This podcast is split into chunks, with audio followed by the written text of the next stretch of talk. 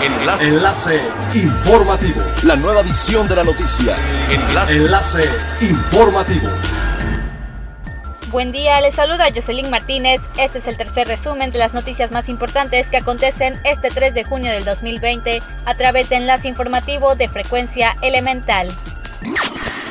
El gobernador de Quintana Roo señaló que tras el paso de la pandemia de COVID-19, los modelos del turismo que llegarán al destino cambiarán a futuro, ya que al reducirse la capacidad de los centros de hospedaje, parques, restaurantes y demás diversiones, deberán operar a la mitad de su capacidad, lo que propiciará un incremento de precios y ser más selectivos en el turismo que llega a los destinos del estado. Por ejemplo, las playas públicas deberán estar al 30% de su capacidad, pero se abrirán solamente cuando el semáforo esté en color naranja. En tanto, los hoteles podrán permitir a los visitantes estar en la playa, pero guardando la sana distancia y al 30% de su capacidad. Armando Bojorques, presidente de la Agrupación para la Cultura y el Turismo en América Latina, destacó en el webinar cambios importantes que vienen en el turismo, que necesitamos generar alianzas empresariales, la ampliación de plazos de pago en tarjetas bancarias y otros créditos del consumo debido a que las reservaciones en las agencias de viaje han caído 95% y son prácticamente nulas por lo que debido a la estimación de la llegada de turistas extranjeros con mayor regularidad a partir de septiembre, las autoridades de gobierno y algunos organismos empresariales están analizando la posibilidad de crear un buen fin turístico basado en el mismo evento que cerca de fin de año organiza el sector comercial, pero una especie de outlet de viajes para generar ingresos. La operación de solo 20% de vehículos, uso obligatorio de cubrebocas y límites en el número de pasajeros son la nueva realidad del transporte público en Cancún, por lo menos durante los próximos 12 días.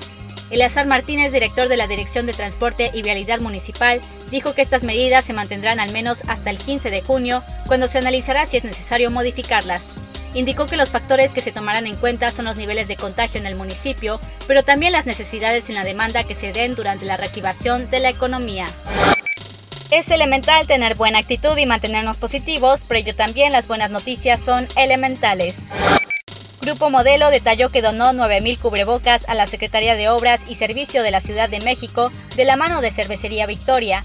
Esta donación es parte de la iniciativa Ponte la Máscara, en donde se beneficiará específicamente al personal de limpieza y sanitización de las calles de la capital y a quienes realizan el mantenimiento integral de áreas verdes, además de los trabajadores de pavimentación y bacheo encargados de dar mantenimiento a la infraestructura vial de la ciudad, esto con el propósito de que realicen sus tareas con una mayor protección.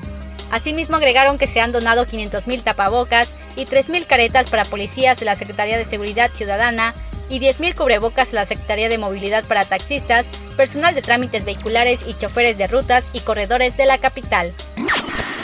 Siga pendiente de las noticias más relevantes en nuestra próxima cápsula informativa. No olvide seguir nuestras redes sociales en Facebook, Instagram y YouTube. Estamos como Frecuencia Elemental, en Twitter, arroba frecuencia-e y nuestra página web www.frecuenciaelemental.com. Se despide Jocelyn Martínez y no olvide que es elemental estar bien informado.